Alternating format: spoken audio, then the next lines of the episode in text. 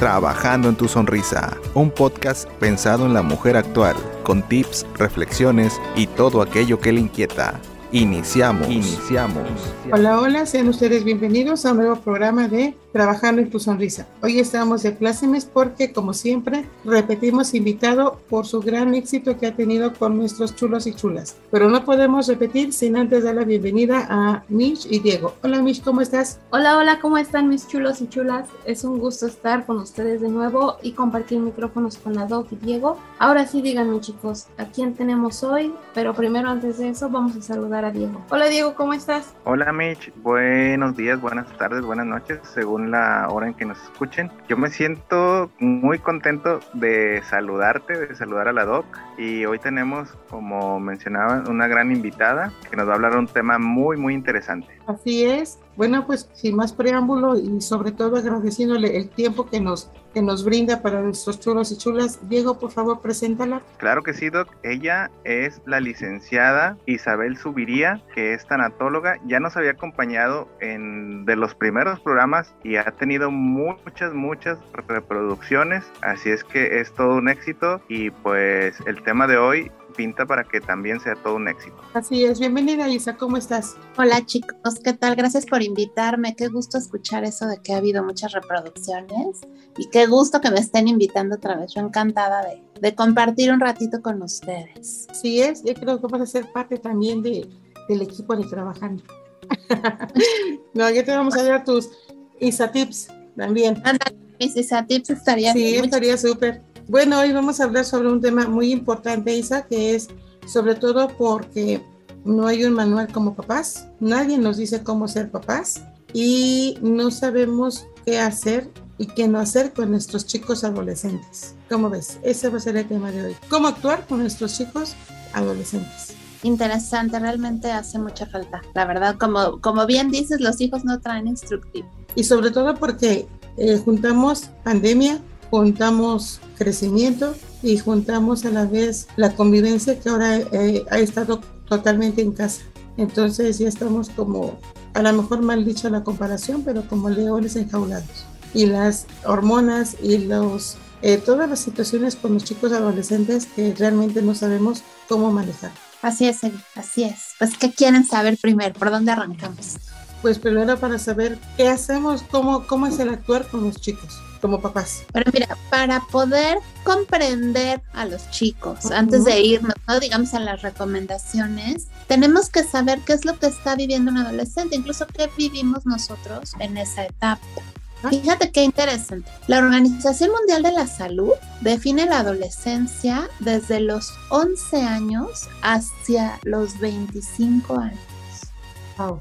Fíjate lo larga de esta etapa. Yo me acuerdo cuando yo era adolescente que cumplías 18 y ya decían que se te había acabado y pasabas a ser adulto. Es. Tenías que tener todas las características, sobre todo psicológicas y de madurez de un adulto. Bueno, la Organización Mundial de la Salud, eh, a partir de las neurociencias, que nos dicen que el cerebro de una persona no se completa en su desarrollo hasta los 25 años, alarga esta definición de la etapa. ¿Por qué digo que no se completa? Cuando llegamos a la adolescencia, tenemos solamente una parte del desarrollo cerebral completado, equivalente a un 80%, y el otro 20% se va a desarrollar mientras la transcurrimos, de forma tal que a los 25 años ya debiéramos tener completamente formado y desarrollado nuestro cerebro. Pero además de ese desarrollo, hay partes ya desarrolladas que entran como en reconstrucción. Y la más importante de ellas es la corteza prefrontal. Es justamente la parte del cerebro que queda atrás de nuestra frente. Justamente ahí. ¿A qué se dedica la corteza prefrontal? Es la que rige el juicio, la capacidad de medir riesgos, el poder ser crítico, reflexivo, comprender el lenguaje no verbal de los otros. Y es ahí donde se crea y se afianza nuestra identidad. Entonces, cuando entramos a la adolescencia, el cerebro se da cuenta que esa personita ha aprendido todo de una sola fuente, que suelen ser los papás o los adultos que, que estén a cargo, ¿no? Entonces, vemos que aprendí a bañarme, vestirme, a comer, cómo se festejan las cosas, etcétera, a partir de una sola figura de procedencia. Y al pedirme mis hormonas y toda mi química cerebral que empieza a crear una identidad propia, lo primero que empiezo a cuestionar es eso que aprendí. Entonces en la infancia vemos a los papás como unos superhéroes, ¿no? Que nos van a proteger de todos, incluso a alguien que no les va a pasar nunca nada. Cuando llegamos a la adolescencia, nos damos cuenta que se equivocan, que no lo saben todo, que no son perfectos y nos da coraje y empezamos a verlos como los archirrecontra enemigos, impulsados además por las hormonas del cerebro pidiéndonos eh, crear una identidad propia. Entonces volvemos a cuestionar primero los límites y luego todo lo que hemos aprendido. Queremos encontrar una manera propia distinta a la de los papás o nuestras figuras que nos hayan cuidado de hacer las cosas y de interpretar la realidad. Sumado a esto, en esta búsqueda de identidad, busco personas pares, personas pares son personas de la misma edad que yo, eh, que tengan grupos, en la, en la adolescencia es un punto característico que encontramos grupos de amigos. En la infancia podemos tener un amiguito, una amiguita o dos, o cambiamos según la situación, uno en las tardes, uno en la escuela, uno en la casa. En la adolescencia buscamos ya pertenecer a grupos y queremos ser aceptados por estos grupos. Y estos grupos a veces nos ponen pruebas, ¿no? Para pertenecer. Y entonces nosotros queremos pertenecer a esos grupos, parecernos a aquellos adolescentes que, fíjate, bueno, hay, es muy interesante, igual lo ampliamos un poquito más adelante, pero ¿cómo, ¿cómo quiero pertenecer a un grupo? Porque los que pertenecen son atractivos para mí. ¿Y cómo son atractivos en dos sentidos? O los admiro o me chocan por completo. Entonces se vuelven un reto. Entonces, como papás, lo primero que tenemos que saber es que los adolescentes están en reconstrucción cerebral, aunque los veamos ya con un cuerpo que se parece al del adulto, todavía no lo saben manejar. Vamos a ver que es torpe. Cuando estamos en la adolescencia chocamos con todo. Tenemos que volver a aprender a acostumbrarnos a la dimensión de nuestro cuerpo, de nuestras extremidades, ¿no? Todo nos crece la nariz, los brazos, los pies. Estamos eh, a este cuerpo y esto nos genera un pequeño duelo. El perder ese cuerpo de la infancia, por ahora este nuevo que se parece al adulto, pero trae una tormenta adentro y todavía no me acostumbro a manejar. El adolescente no mide riesgos no porque no quiera, no por desobediente, porque su corteza prefrontal se está reconstruyendo. No puede comprender demasiados conceptos abstractos que en la adultez sí. Muchas veces el adolescente no va a entender tus caras que le haces como adulto para que se calle o para que deje de hacer una cosa. Y esto es parte de lo que está pasando en la corteza prefrontal. No tiene el juicio desarrollado. Entonces, no va a diferenciar entre una situación muy riesgosa o algo que sea presión social y algo que no lo es. No pueden ser críticos y reflexivos todavía. Te cuestionan todo, pero porque están en este proceso que les cuento de reconstrucción, pero no porque realmente sean críticos y reflexivos. Y fíjate qué paradoja es en esta edad donde nos piden que elijamos profesión. Y entonces, ¿cómo le podemos exigir que una buena carrera si ellos mismos no saben ni hacia dónde van? Y, aparte, al escoger la carrera o al escoger qué es lo que quieren eh, en cuestión de, pues sí, en situación laboral. Eh, resulta que se sentían muy, muy, muy, muy eh, listos para las matemáticas, pero ellos se dieron cuenta que a la mera hora no, y con nosotros como papás lo juzgamos como fracaso. Y siento que los chicos apenas... ¿no? hiciste desperdiciar tiempo, dinero, lo que hayamos o creímos que invertimos. Así es. Y nosotros mismos les ponemos el pie a no darles esa confianza. Porque en sí los chicos todavía no saben qué onda. Justamente, y atraviesan tres grandes duelos. Ya no hablemos de lo que estén viviendo aparte como familia y como sociedad, sino en el desarrollo normal atravesamos tres grandes duelos. Este que te decía de pérdida del cuerpo de la infancia, la pérdida de los padres de la infancia, aunque este es un proceso normal, esta parte donde me doy cuenta que no son perfectos, se equivocan y ahora los quiero cuestionar, les y, ya no quiero depender de ellos, pero a la vez quiero seguir apapachado, ¿no? Y quiero con esta el eh, contacto físico y contención como chiquito, pero ya no, o sea, sí, pero no. Ajá. genera otro duelo. Y viven un tercer duelo que es el de la sexualidad infantil. En la infancia la sexualidad está como dormidita, como latente y cuando se empieza a despertar con todas las hormonas desde la preadolescencia y en la adolescencia, esto también genera un duelo porque antes estaba tranquilito y ahora siento una tormenta en mí de todo lo que provocan las hormonas, ¿no? De pensamientos, de cogniciones, de emociones, de, de sensaciones, de gustos. Entonces, la adolescencia es una etapa de muchos cambios y de duelos, ¿no? Que está viviendo una persona que no tiene la madurez psicológica para entenderlos. Por eso vamos a encontrar esta labilidad emocional, estos cambios de carácter, ¿no? Estas respuestas impulsivas. Y pues todo se lo debemos a la corteza prefrontal. Esa corteza, que de hecho, bueno, como tú lo mencionas, no lo había captado, pero sí efectivamente como hijos sentimos a los papás, los poderosos, los que nunca les va a pasar nada, nuestros héroes. Una, una imagen a seguir, por ejemplo, las chicas es, quieres encontrar un príncipe como, como tu papá, ¿no? Ya en el futuro. Pero ya va pasando el tiempo de la adolescencia y pasa siendo el villano. Entonces ahí es ya cuando cuando ya todo cambia y ya te das cuenta que no, tu papá no es el príncipe azul que tanto, que tanto pensabas. Sí, y se da una situación, tienes toda la razón, Micho, una situación ambivalente. Esa persona de la cual nos queremos independizar o ese par de personas de las cuales nos queremos independizar, al mismo tiempo las imitamos y luego nos enojamos porque estamos imitándoles. Entonces vamos a ver, por ejemplo, que eh, vamos a agarrar las, las chicas eh, los maquillajes de mamá, los zapatos, ¿no? Los vestidos y al mismo tiempo nos va a enojar. Pues, ¿no? O sea, ¿por qué no compra lo que está a la moda? ¿Por qué no compra lo que se me va a ver bien? Hay, hay esta ambivalencia. Y fíjense, hay un punto bien importante que yo quisiera que los papás que nos escuchan conocieran. Alrededor de los siete años hay un aviso de cómo va a ser la adolescencia de nuestros hijos se da un, duelo también en la infancia. Dejamos de querer solamente respuestas y empezamos a querer, a necesitar expresar lo que sentimos. ¿Se acuerdan que cuando hablamos de duelo hablábamos de esta parte importante? Bueno, si no recibimos la contención adecuada, el trato adecuado y la importancia a lo que estamos sintiendo y pensando, vamos a tener reacciones como de aislamiento, como de berrinches, como de estallidos, como...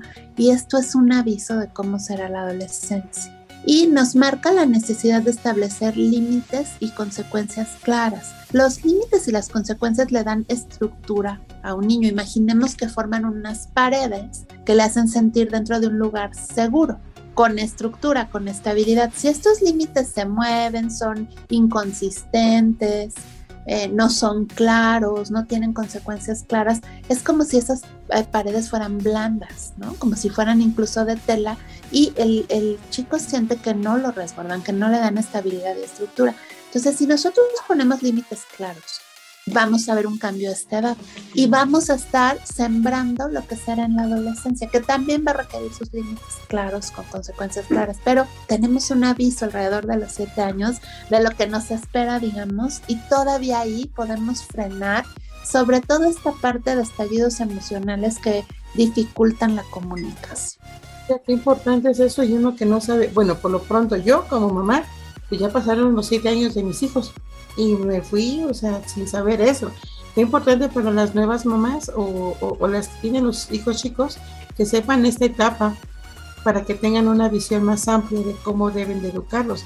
Porque efectivamente, Isabel, estamos sin instructivo, no sabemos si a lo mejor les, hacemos muchos mm, comentarios nefastos, los limitamos de más, los dejamos a la, a la deriva. O sea, como mamá, yo creo que nos ponemos en, recuerdo cómo era mi mamá y yo no voy a ser así.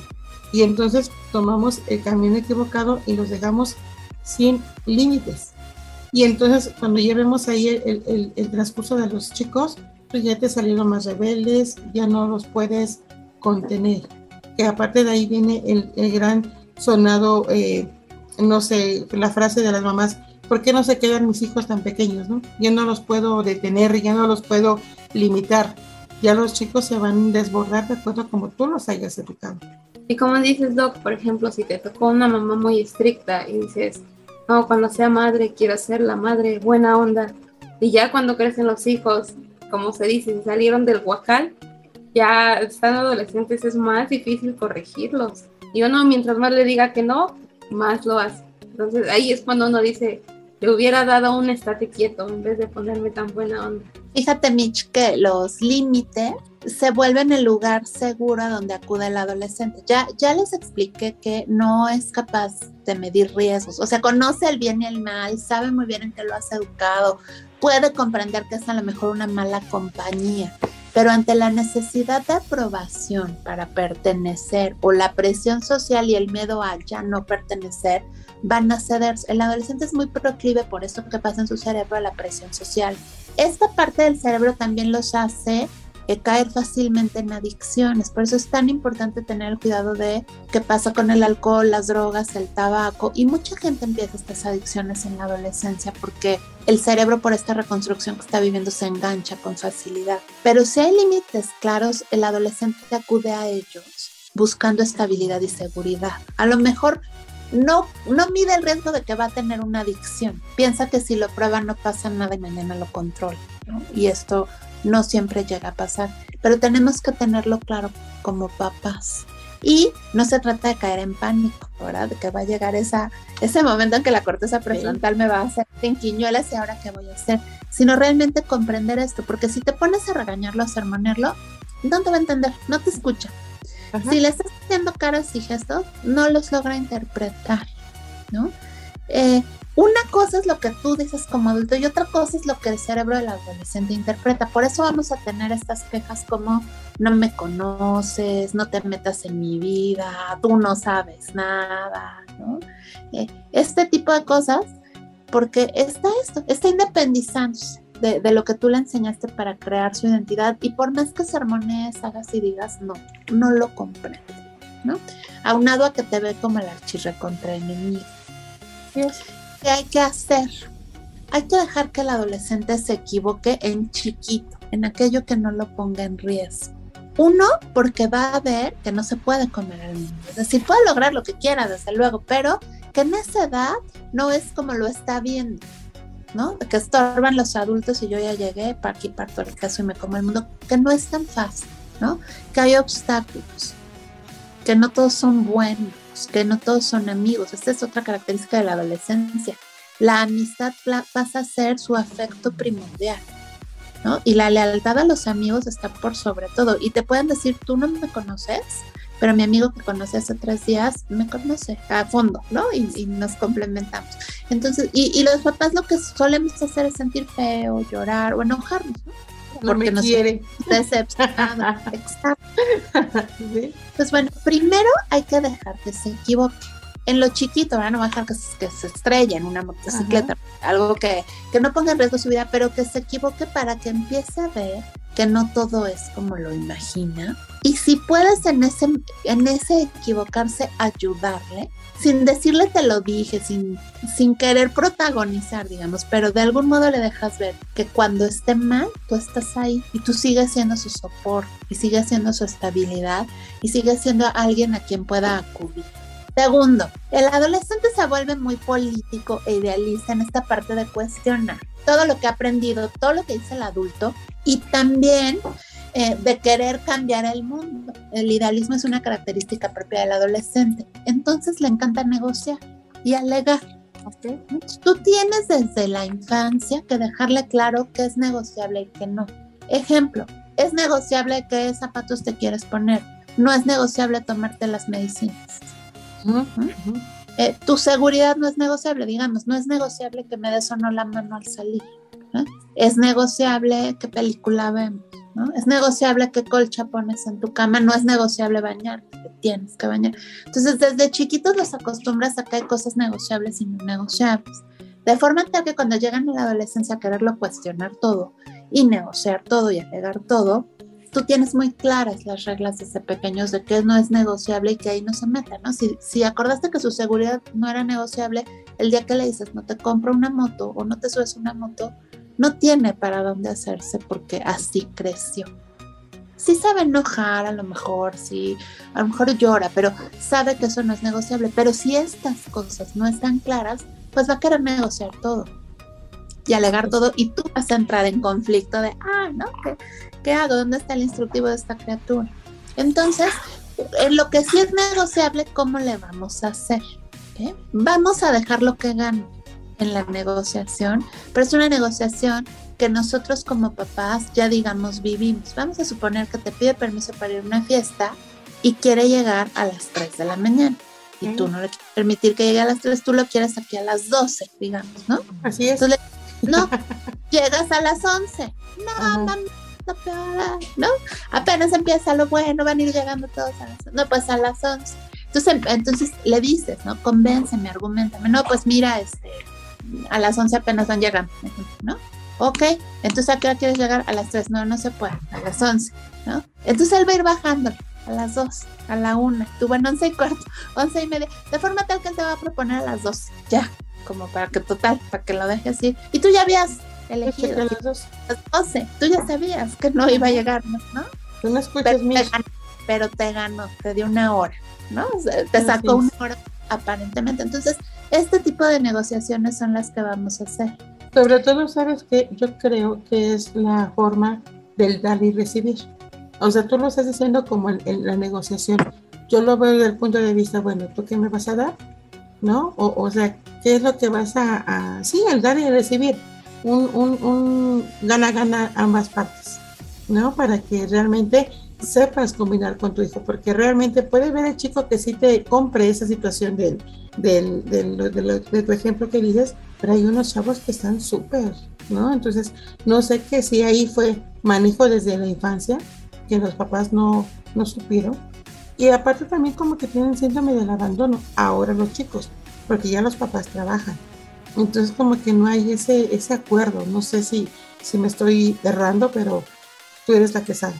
Tienes razón, pero hay que propiciarlo. La negociación, fíjate, la aprendemos en el jardín de niños. Al jardín de niños no vamos a aprender a contar, a sumar. Vamos a socializar y aprender a resolver conflictos, a enfrentarnos al que es compartir, no que es querer un juguete, que es esperar turnos. Entonces tenemos que rescatar esto en la adolescencia porque en la vida van a tener que negociar y resolver conflictos. Y lo más importante, lo que hay detrás de esto, es que ellos se lleven bien con sus papás, que sepan que ante cualquier situación pueden recurrir a sus papás. Aunque sientan que los odian, aunque sientan que no son perfectos, que qué onda que me tocaron estos papás, que pueden recurrir y la negociación te lleva a eso. Si tú le dices, ¿tú qué me das? Le enseñas a que se paga por algo y entonces luego te va a querer cobrar por buenas calificaciones, por recoger el cuarto, por este tipo de cosas. En cambio, si negocias, le estás enseñando una habilidad, le estás dando confianza en ti porque porque él quiere ser respetado y saber que tiene una identidad y un criterio propio, aunque todavía no lo acaba de desarrollar y que es tomado en cuenta. Entonces tú al negociar no lo descalificas, lo elevas a ese nivel que se quiere elevar y él cree que te gana y negoció. Entonces, lo que le estás enseñando es una habilidad. Si tú le dices tú que me das, te van a decir, bueno, déjame ir al concierto y te lavo los trastes. Un mes fueron al concierto y al día siguiente ya se les olvidó el acuerdo y tú vas a estar gritando y enojándote y tal, ¿no? Y cuando tú le digas, tienes que pasar el examen, ¿no? Tienes que cuidar al perro, tienes que hacer, te va a decir, ¿y tú qué me das? ¿no? Entonces, eh, hay que tener cuidado justamente el, uso de, el uso de palabras. Y aparte todo el tiempo en la adolescencia se trata de desarrollar habilidades que les sirvan para la vida y, de, y de volver a crear ese vínculo de confianza en ti. Al final que vuelvan a darse cuenta que tú tienes más experiencia y eres más experto en vivir que ellos, ¿no? Pero a partir de los hechos. Entonces, vamos a ir validándoles lo que te dicen. Vamos a ver, por ejemplo, casi ir escuchando un noticiero en el coche y van a empezar a opinar, ¿no? Y a lo mejor su opinión es contraria a la tuya. A lo mejor es equivocada. A lo mejor están replicando lo que vieron de un youtuber o de un maestro, de alguien que admiren, ¿no? En vez de pelearte con ellos y descalificarlos, escúchalos no da nada te quita dejarlos que hablen, es más hasta pensar en otra cosa si te estás molestando ¿no? en el momento, pero permíteles que externen su opinión, porque van sabiendo que contigo pueden conversar y que su opinión es válida, ¿no? Y los estamos protegiendo a que no venga alguien de quien ellos busquen aprobación, los desapruebe y ellos caigan en pánico de hacer todo lo que quiera con tal de ser aprobados. Entonces, detrás de todo esto lo que estamos dándoles son herramientas y habilidades para la vida. Otra característica del adolescente es que en la emotividad todo lo vive intensamente. De forma tal que hoy saca un 10 en un examen es el mejor día de su vida. Mañana termina con una novia o un novio y es el peor día de su vida. Pasado mañana conoce una nueva novia o novio y es el mejor día de su vida. Y así vamos a vivir, vamos a ver esta intensidad. Y a veces, pues nosotros que ya pasamos por hecho, por eso nos da risa, ¿no? O lo descalificamos. Entonces, no, vamos a entender que realmente sí lo están viviendo así, como te lo están diciendo, ¿no? Vamos a darles ese esa oportunidad de expresar lo que te están diciendo. Si marcaste reglas desde la infancia, si trabajaste inteligencia emocional, pues será más fácil regular, será más fácil que pueda externar lo que siente y que lo haga con respeto. Si no lo trabajaste, pues te va a tocar ahorita marcar el límite, ¿no? Del respeto, pero nunca sin coartar lo que están expresando. Tomar en cuenta sus ideas. Es, si ves todo esto, se trata de dejarlos andar. Todo eso que ellos creen ahora que antes no se les daba y llegan a buscarlo, ¿no? se vale que, te digan una idea. Por ejemplo, mamá, y si los cojines en vez de ponerlos verticales, los ponemos esquinados. Ah, sí, qué buena idea. Y ¿no? Ellos aportaron, ¿no? Y sienten esta, esta parte de ser tomados en cuenta, sin caer en que ellos deciden todo. Acabas de tocar un punto muy importante ¿Cómo vamos a hacerle los papás? Con los novios, con las novias. Ahí que, como, ahí, ahí, ahí también ¿qué, qué hacemos. Ahí depende de cada familia, porque hay familias que no quieren que, no, que tengan novio hasta que se titulan, ¿no? Prácticamente, de todos modos lo tienen sin que se enteren, ¿no? Hay familias que les abren las puertas a los novios y ahí están metidos todas las tardes, ¿no? Todos los días. Hay familias que les dicen a mí no me traigas a nadie hasta que te vayas a casar. Entonces ahí tenemos eh, un poco que adaptarnos a la familia porque no podemos llegar y cambiar por completo creencias y costumbres. Pero con amistades que sospeches que son malas compañías o con los novios, más vale que vayan a tu casa, que los conozcas, que sepas quiénes son, que puedas convivir e incluso que generes la confianza para que cuenten también contigo porque de todos modos se van a relacionar con otras personas, sobre todo ahora que con redes sociales, o sea, de madrugada, en cualquier momento están en contacto, ¿no? Entonces, mejor abre la puerta de tu casa, no abre la puerta de tu vida y los tienes cerca y puedes ver cómo va la situación, que rechazarlo por completo, porque lo que va a pasar es que lo va a vivir sin que tú te enteres. Así es. Como dicen los amigos cerca y los enemigos más cerca. Exacto, exacto, ¿no? Licenciada Isa, yo en ese tema quisiera, bueno, no, en el tema de la presión social, y a lo mejor es un poco más escabroso esto, y las adicciones. O sea, ahorita que mencionaban, es mejor que esté cerca. Yo he escuchado muchos padres que dicen, yo prefiero que mi hijo beba cerveza o alcohol o que fume cigarrillos aquí en la casa donde yo lo vea a que lo haga en otro lado y hablamos de personas que, bueno, de adolescentes, o sea, de, padres que tienen hijos adolescentes. No sé qué postura tenga al respecto. Mira, más allá de mi postura personal, te voy a hablar de lo que nos dicen los autores, ¿no? De lo que es adecuado. Lo adecuado sería que ni siquiera nosotros les ofrezcamos esa copa o ese cigarrito o ese, ese sustancia adictiva, porque finalmente el cerebro está proclive a engancharse. Pero si está viendo que tú lo consumes, si está en una reunión, pues le estás dando con el ejemplo, bueno, con tu lenguaje no verbal, el permiso implícito de que lo haga fuera porque tú lo haces. Entonces, desde este tenor, lo ideal sería que no fueran expuestos por lo menos hasta que la madurez cerebral haya avanzado por ahí de los 17, 18 años. Si no se puede, desde luego que es mejor que lo viva en casa, que lo esté viviendo afuera. Yo también opino que es mejor en casa porque siempre queda como el gusanito de y si lo pruebo o qué tal si mi mamá no me deja. Entonces, si uno lo hace con los amigos, te engancha más rápido que si lo hiciera en casa.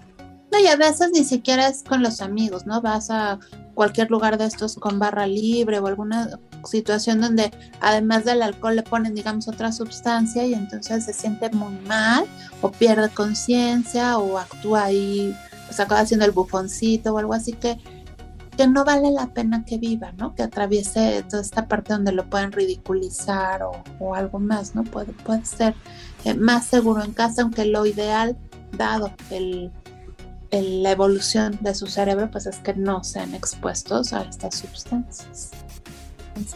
Mm, sinceramente yo creo que eso nunca va a pasar porque la etapa, la etapa donde uno disfruta es cuando es joven y ya como dice Isa que si es de los 11 a los 25, 25, 25 años, se puede decir que ya se vivió toda la etapa de la preparatoria y la universidad de nuestros años. La fiesta. que a los 25 apenas esté disfrutando, ¿verdad? No, pero por ejemplo a los 17, bueno, es, es difícil realmente, sobre todo en nuestra sociedad donde todo lo festejamos, ¿no? Con alcohol, ¿no? En, en, esta cultura que tenemos, es difícil, pero sí tratar de, alargárselos, ¿no? Que no, no sea a los 10 años, 11 años que lo estás emborrachando. ¿no? Sin embargo, sí hay eh, un despertar precoz en esta parte de las sustancias adictivas y también de la sexualidad. Eso es lo que yo te iba a decir ahora, cómo eh, tocar ese tema con los chicos. Obviamente sé que como vas a decir, cada familia tiene sus ideas, pero hasta dónde podemos abrirnos en ese tema con los chicos y hasta dónde, digamos, a invadir también su, su límite de intimidad. Ok, con los chicos vale la pena primero crear este vínculo de confianza que les comentaba, ¿no? Donde, donde les muestres que pueden seguir contando contigo y que cuando algo está mal, estás tú y tu experiencia. O sea, a lo mejor no eres un experto, pero tienes más experiencia que ellos. A partir de este vínculo, o sea, no de imponerte, sino este vínculo, sí hablarles de la importancia del autoerotismo. Es algo, por ejemplo, que existe, que de todos modos va a pasar y que regañarlos, castigarlos o negarlo no sirve de nada. Mejor cuéntale para qué les sirve, ¿no? Qué importante es y que, que se haga en privado, por ejemplo que hay un espacio. Y esto muchas veces la oportunidad de hacerlo es un poco más chiquitos, ¿no? Cuando, cuando esta situación comienza. Hablarles de la importancia de la protección, eh, conocer qué piensan respecto a identidad de género. Hoy en día que hay muchas más formas de identidad de género, a veces es importante que ellos te expliquen qué son, qué piensan, aunque tú ya lo sepas, aunque tú hayas investigado, pero creando desde esta aceptación que les hablaba hace rato, este vínculo que te va a permitir después tocar esos temas eh, tabú, sin ser rechazado y sin que seas considerado como que tienes las ideas arcaicas, O completamente cerradas, ¿no? Obtusa tu, tu mentalidad. Y vas a ver que ellos te van a buscar, Si tú creas esta parte donde te abres a negociar, respetas sus opiniones, los escuchas, les haces creer que te ganan de pronto, ¿no? Las negociaciones y que estás ahí solitos se van a acercar cuando haya un problema. A veces no te van a decir que el problema es de ellos, ¿no? Si tengo una amiga. El amigo del amigo. Ajá. la está presionando. ¿Tú qué harías, no? O te preguntan, oye, si alguien quedara embarazada, ¿tú, ¿tú qué harías, no? Sí. Y entonces, ¿y qué piensas del aborto? Y a lo mejor no es que esté embarazada, pero pasa por su mente, híjole, si me llega a pasar, ¿qué voy a vivir en mi casa, no? Y entonces, esto se va prestando a que abras la conversación y a que te busquen para momentos eh, importantes. No necesariamente la comunicación se va a dar cuando la situación esté ocurriendo, pero sí cuando venga la duda a su mente. Y eso es muy importante porque, como les decía, les estamos dando herramientas y habilidades. Cuando se presente la situación, ya saben tú qué piensas, a qué se atienen, qué pueden esperar en casa. Además que también es la etapa de descubrir. Entonces uno ah. es como de qué me gusta o o en la sexualidad, como dicen. Y ahí, si hay ese vínculo con la familia, es más fácil para, para él, pues, expresarse y abrirse a, sus padres, en vez de estarlo ocultando todo el tiempo y sentirse avergonzado. Más que eso, es también un choque emocional. Al no haber eh, confianza con los padres, pues esta, bueno, los adolescentes entran como en un tipo de, de depresión porque no se sienten entendidos, pero que tampoco se van a sentir entendidos si no le platican a nadie cómo, cómo están emocionalmente. Gracias Mitch por ese comentario, porque justamente acabas de tocar un punto muy importante. Sexualidad es todo, no solo genitalidad. Sexualidad es cómo me baño, cómo me encremo, cómo me maquillo, cómo saludo, cuándo sonrío, cómo me toco, a quién toco, a quién no, cómo disfruto mis alimentos, cómo incluso la textura, por ejemplo, de las sábanas en mi cama, de mi ropa, etcétera. Entonces, si nosotros no les, les estamos criticando y no les dejamos expresar un peinado, un maquillaje, cierta ropa, ciertos colores, ¿no? Texturas, eh, que prefieran utilizar un desodorante y no el que tú quieres, un shampoo y no el que tú quieres, este tipo de cosas, estás atacando su expresión de la sexualidad. Y desde esas cosas que parecieran pequeñas, estás evitando que te hable lo que ya tendría que ser eh, identidad de género y, llegar hasta la genitalidad. Entonces, si nosotros comprendemos que la sexualidad es toda aquella expresión de autocuidado y de cómo trato mi cuerpo y lo disfruto y de cómo me relaciono con los demás y le permites que lo exprese, cuando llegues a ese punto de genitalidad, lo va a expresar, va a sentir la confianza. Pero si les estamos atacando desde esa parte, estamos nosotros cerrándole la puerta. Y esto vale la pena que lo comprendamos para nosotros también. Sexualidad no es solo tener eh, eh, relaciones sexuales con alguien o una pareja sexual. Sexualidad es desde cómo cuido mi piel, mi cuerpo. Si preparo el ambiente para bañarme, me meto a las carreras, o pongo música, o pongo aromas, ¿no? Si me pongo crema, si no me pongo, cómo me cuido, si me tapo, eh, todo lo que le dé cuidado y placer al cuerpo y todo aquello que sea cómo me relaciono con los otros, cómo saludo, si sonrío, si no, el tono de mi voz, todo esto también es sexualidad. Importante es eso que acabas de decir, porque no lo tomamos en cuenta. Así es. Y siempre es crítica, crítica y crítica al pobre, al pobre, al pobre chico o chica, al chulo, al chulo. Y, es siempre así como que, ay, ya mamá, ¿no? Ya no me critiques. O ya mamá, todo lo que hago lo hago mal. Pero realmente, realmente como mamá o como papá no sabemos eh, cómo, cómo llevarlo al entendimiento mutuo. Porque de hecho, o sea, ¿cómo? No se trata de que haga lo que sea, ya no le puedo decir nada porque estoy cortando sus... Que no se entienda así, por favor. Se trata de que pueda expresarse. Muchas veces te va a decir, no me con los pelos separados, ¿no? A ti a lo mejor no te gusta, a lo mejor ni siquiera se ve bien y te va a decir cómo me veo. ¿no? Pues para mí es raro, pero si te, gusta. Sí, ok, a mí no me gusta. O sea, también se va a que digas, a mí no me gusta. Considera que vamos a un espacio, ¿no? Eh, ejemplo, voy toda escotada, ¿no? Con un escote súper en B, ¿no? Dejando ver mucho de mi pecho o una micro minifalda. Bueno, ok, te ves muy linda. Considera que vamos a un espacio donde vas a caminar por una calle con desconocidos. Quizás te digan cosas. No, te estoy diciendo que te vayas a cambiar, sino que sepas a dónde vas y qué pasa. Que sepas a qué te expone y las consecuencias que lleva eso. Ajá. Considera que vamos a casa de tal. Lo primero que te va a decir es algún comentario sobre tu peinado. Ah, me vale gorra, pues entonces vámonos así. ¿No? O sea, pero se vale que tú también le digas, a mí no me gusta, en este momento no es adecuado, ¿no? Hace frío, te ves súper linda, ves escotada, pero llévate una chamarrita porque, ¿no? Al rato vas a sentir frío. Este tipo de situaciones, es decir, que lo expresen. Tampoco nos vamos a anular nosotros nuestras ah, creencias creyendo que si no le cuartamos algo. No, lo que vamos a, tratar es de permitir que lo exprese, ¿no? E ir llevando ahí. Y también le enseñas esta vulnerabilidad. Vulnerabilidad no es fragilidad ni debilidad, es mostrar lo que sientes. Entonces tú también vas a poder mostrarte enojado, triste, llorando, enfermo, incluso decir lo que te gusta y lo que no te gusta, y le estás enseñando a hacer, ¿no? Y se va dando esta, esta negociación constante. Así como cuando de pequeños, ¿no?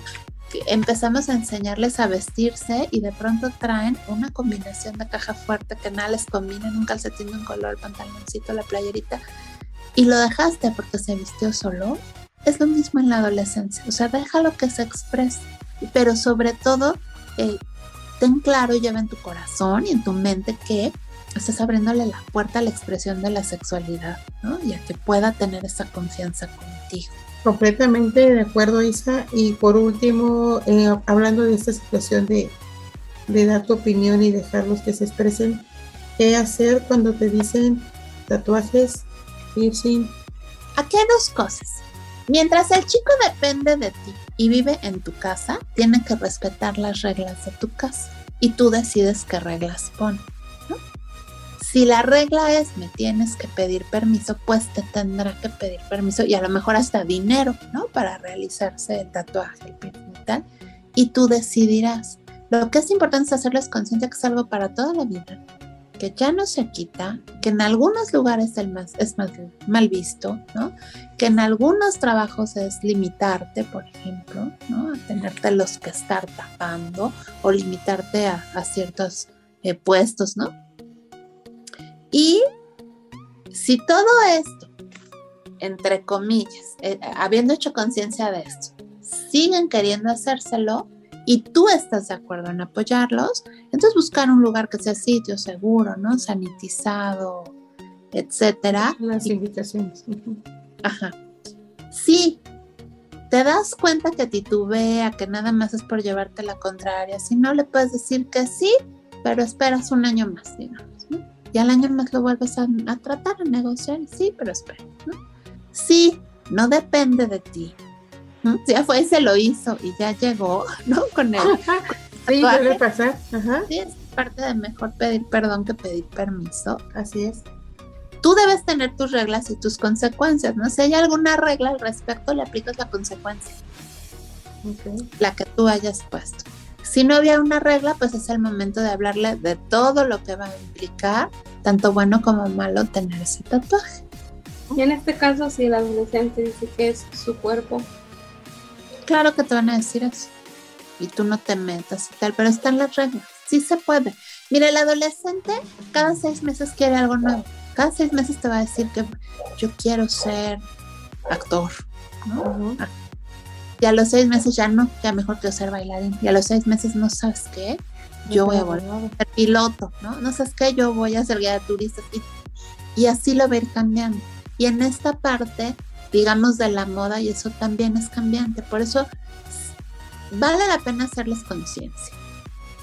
Si no funciona, espera un tiempo y, muchas veces cambian de opinión.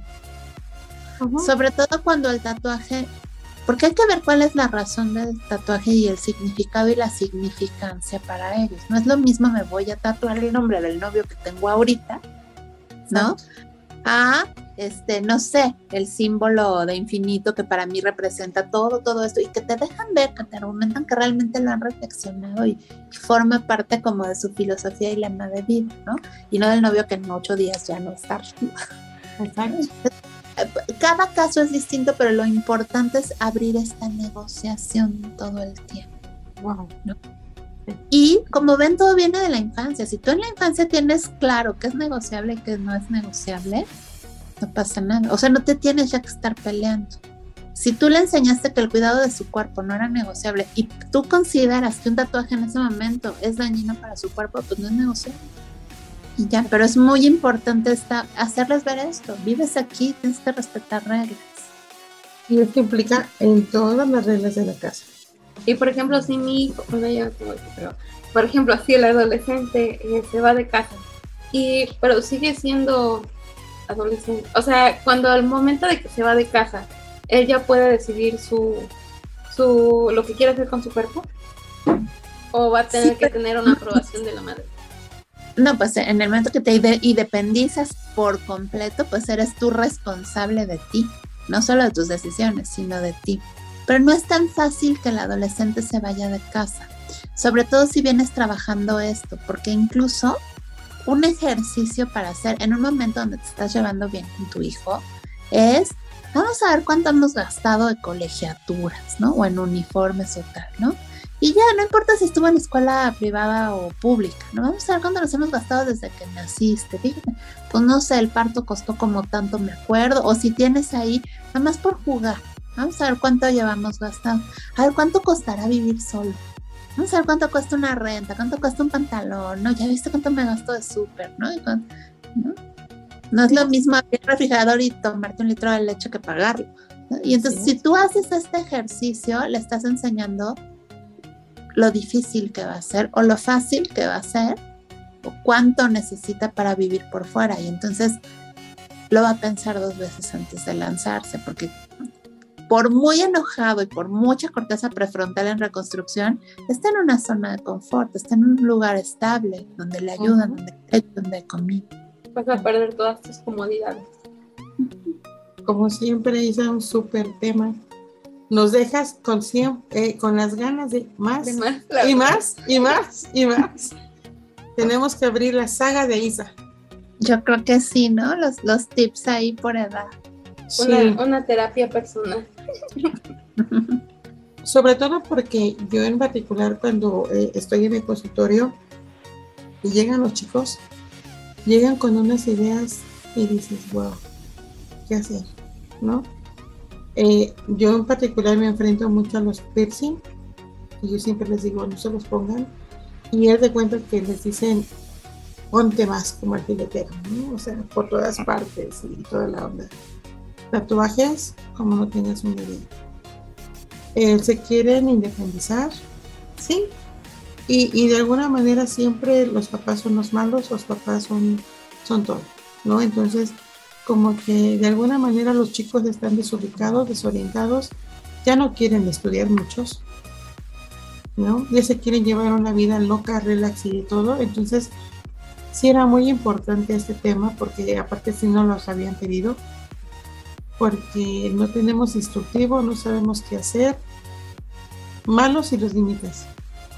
Malos si Doc. los dejas libres. Entonces, ups, ¿qué hacer? Bueno, Eri, todo esto que mencionaste y que hemos mencionado es normal. Ah, O sea, no juzguemos al adolescente como que está mal. Nosotros somos los que tenemos que ir creando nuevamente este vínculo de confianza, esta estabilidad a través de los límites es muy importante y no solo límites, que tengan una responsabilidad en casa y eso si lo pueden hacer desde más chiquitos es muy importante. Todos ensuciamos, todos limpiamos, porque empiezas a dejarles ver incluso lo que es vivir en otra casa, ¿no? Las tienen que limpiar, tienes que tengan, cada familia decidirá, ¿no? Si solo lavan su ropa, si limpian una mesita, si tienden su cama, si limpian toda una parte, si cuidan a la mascota, en fin, responsabilidades sobran, ¿no? En un hogar, pero comprender que esto es normal, que no está mal, que no es raro, no te salió defectuoso, no es contra ti, sobre todo esto, no se lo tomen personal. O sea, te tocó el rol de papá y te tocó ser el archirra contra enemigo, pero no es que no te quiera, no es que no te escuche, aunque parezca que no, sí les llegan a caer los 20, ¿no? Pero hay que volver a crear este vínculo de confianza, pero no suplicándole confía en mí, sino desde esta parte que les he dicho, ok, te permito que te expreses, te permito negociar, permito tu opinión y estoy aquí porque sigo siendo el de más experiencia, soy el que manda, soy el que pone las reglas, lo que sea negociable lo negociamos, ¿no?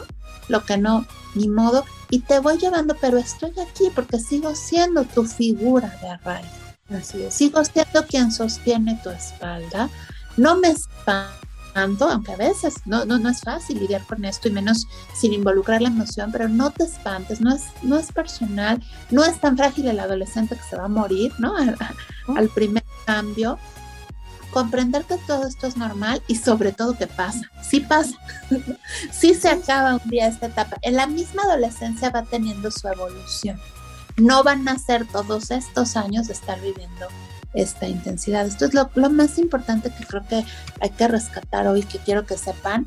No le tengan miedo a la adolescencia, incluso si no hiciste todo lo, lo aconsejable en la infancia, se puede. Todavía. El con la adolescencia, se acaba esa etapa, pasa, lo, los momentos más fuertes también pasan. Y lo más importante es esto, crear este vínculo de, de confianza que se va a volver de comunicación. Licenciada Isa, eh, hablaba al principio la doc del tema de la pandemia. Quisiera saber cómo afectó eh, la pandemia a los adolescentes y a los padres. O si realmente no hay un cambio significativo. No, sí lo hay, sí lo hay, Diego. Gracias por, por recordarme esta pregunta. Pues primero que todo llegó el confinamiento y esto implicó un duelo más. Llega la pandemia y nos volvemos una sociedad en duelo, ya lo habíamos esto platicado en algún momento, ¿no? Empieza este miedo colectivo a contagiarme, a morirme y empieza a haber muertes reales y pérdidas reales de todo tipo.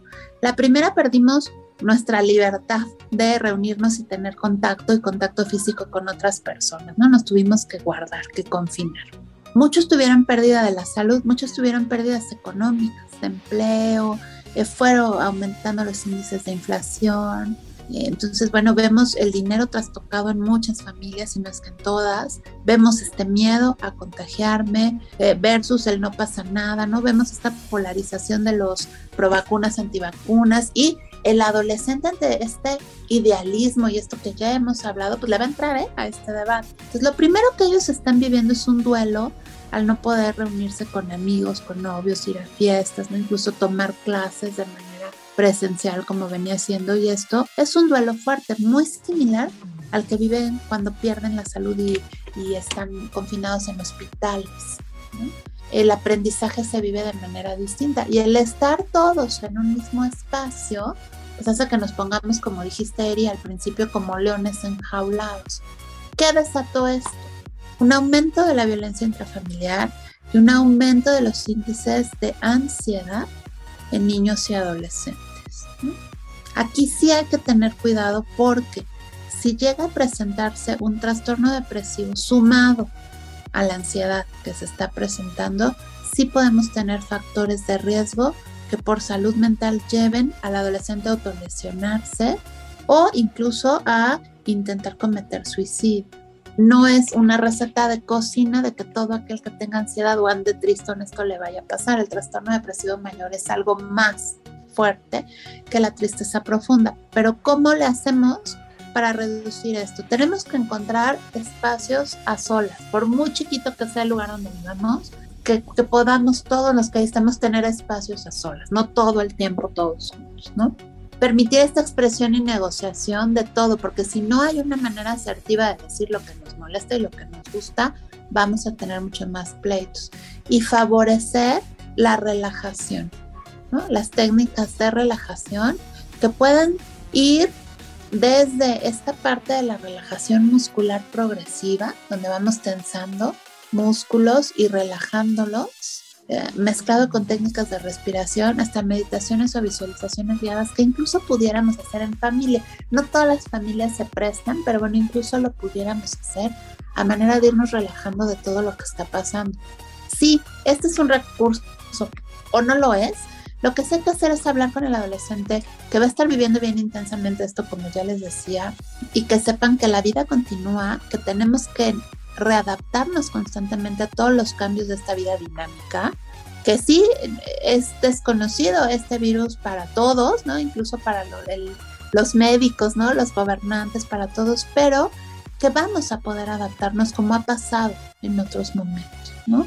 Que lo importante, lo más importante es el autocuidado, porque a partir de él vamos a poder ir recuperando mucho de eso que perdimos, ¿no? Sobre todo en cuanto a contacto social, que es tan importante. Permitir que sí traten con amigos, con los novios, con las novias por redes sociales, ¿no? Sí vamos a tener, porque se está volviendo el sustituto. No que estén todo el día ahí pegados, y que a veces es difícil porque están tomando clases en línea, pues están gran parte del tiempo escolar ahí, pero que tengan, sí que tengan sus espacios de contacto porque les hace falta, justo porque están buscando esta identidad y ellos se las ingenian, aunque tú digas que no, para, para tener este contacto. Pero lo más importante es mostrarles el no ver la vida con miedo y ahí nos va a tocar pues desde trabajar a nuestro miedo propio.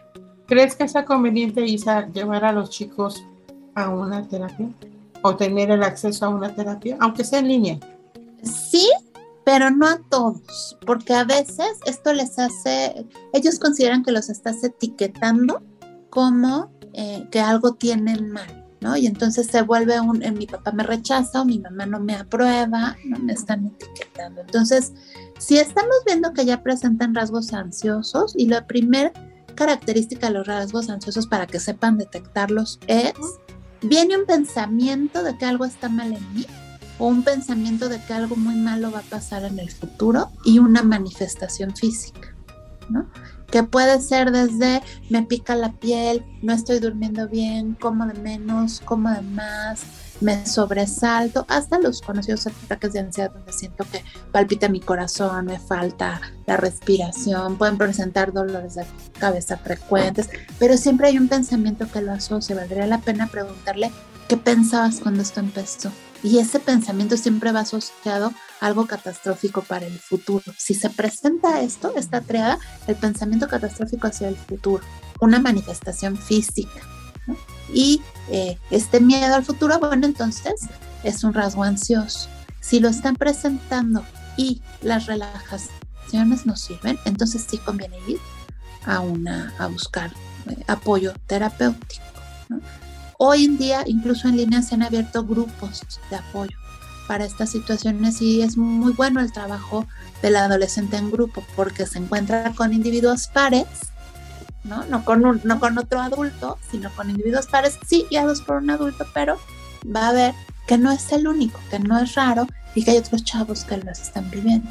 Y vamos a encontrar que hay de estos grupos gratuitos y de pago, ¿no? Y que los mismos terapeutas los están creando. Vamos a ver que la UNAM y varias instituciones, incluso de salud mental, los han creado. Esto puede ser una opción, ¿no? Pero no al primer este, rasgo corramos a terapia porque el mensaje que estamos hablando es te descompusiste y te llevo a que te arreglen, ¿no? Algo hay mal en ti y esto no es adecuado en la adolescencia hacerles creer que algo está mal. Además que uno, por ejemplo, cuando le dicen vamos al psicólogo, en la etapa de la adolescencia uno llega a pensar, pues no estoy loco.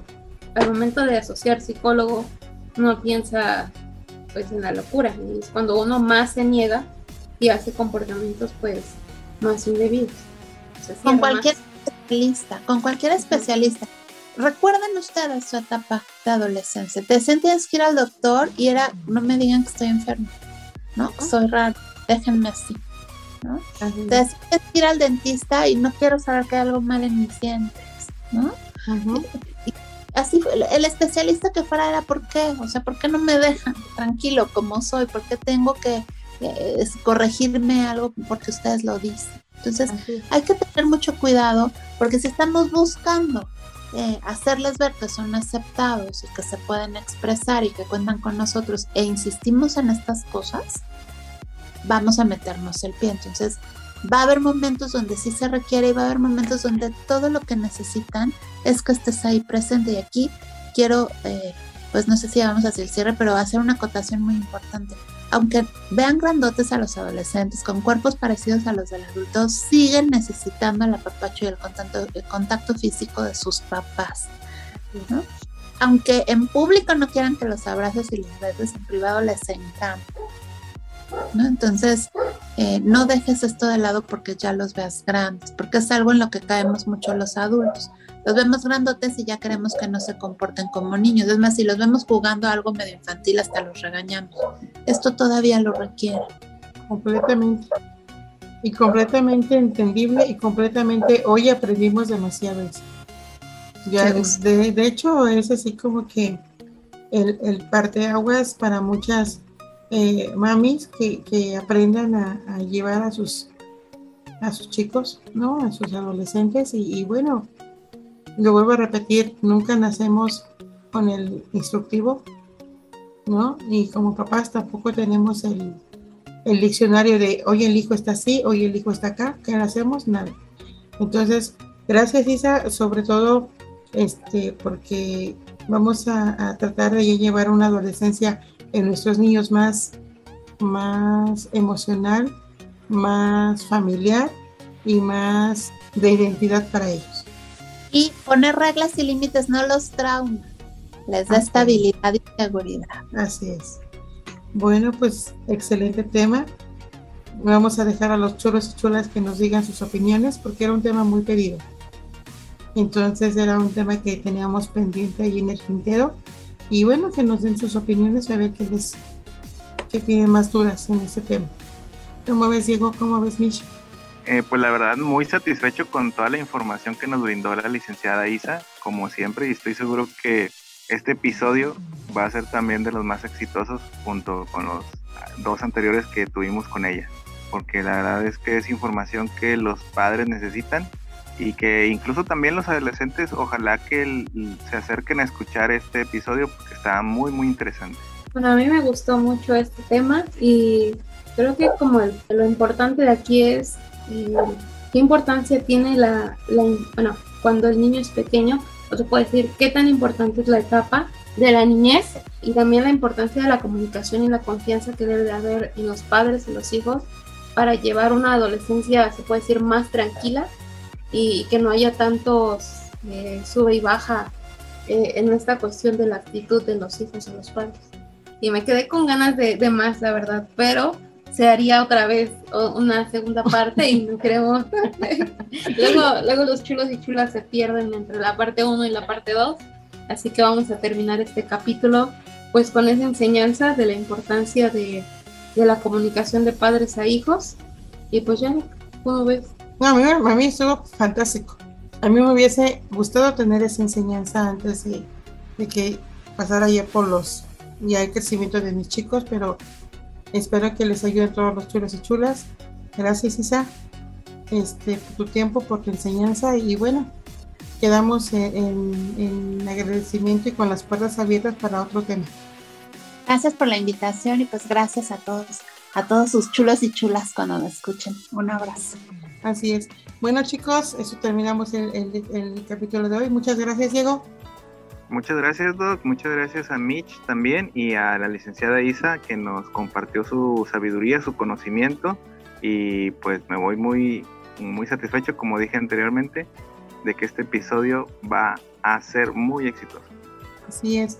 Gracias, Mitch. Muchas gracias, Doc. Agradezco a los chulos y chulas por sintonizarnos en cada capítulo.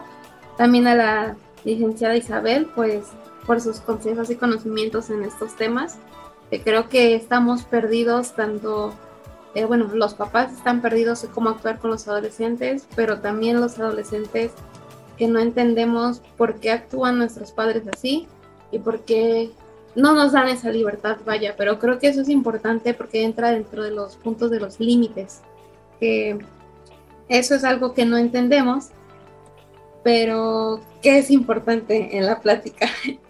Así que no queda nada más que agradecer a ti también, Doc, y a Diego por eh, compartir micrófonos conmigo.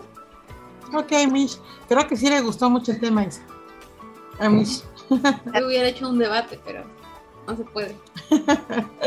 bueno, yo soy la Doc, les agradezco mucho. Bye bye.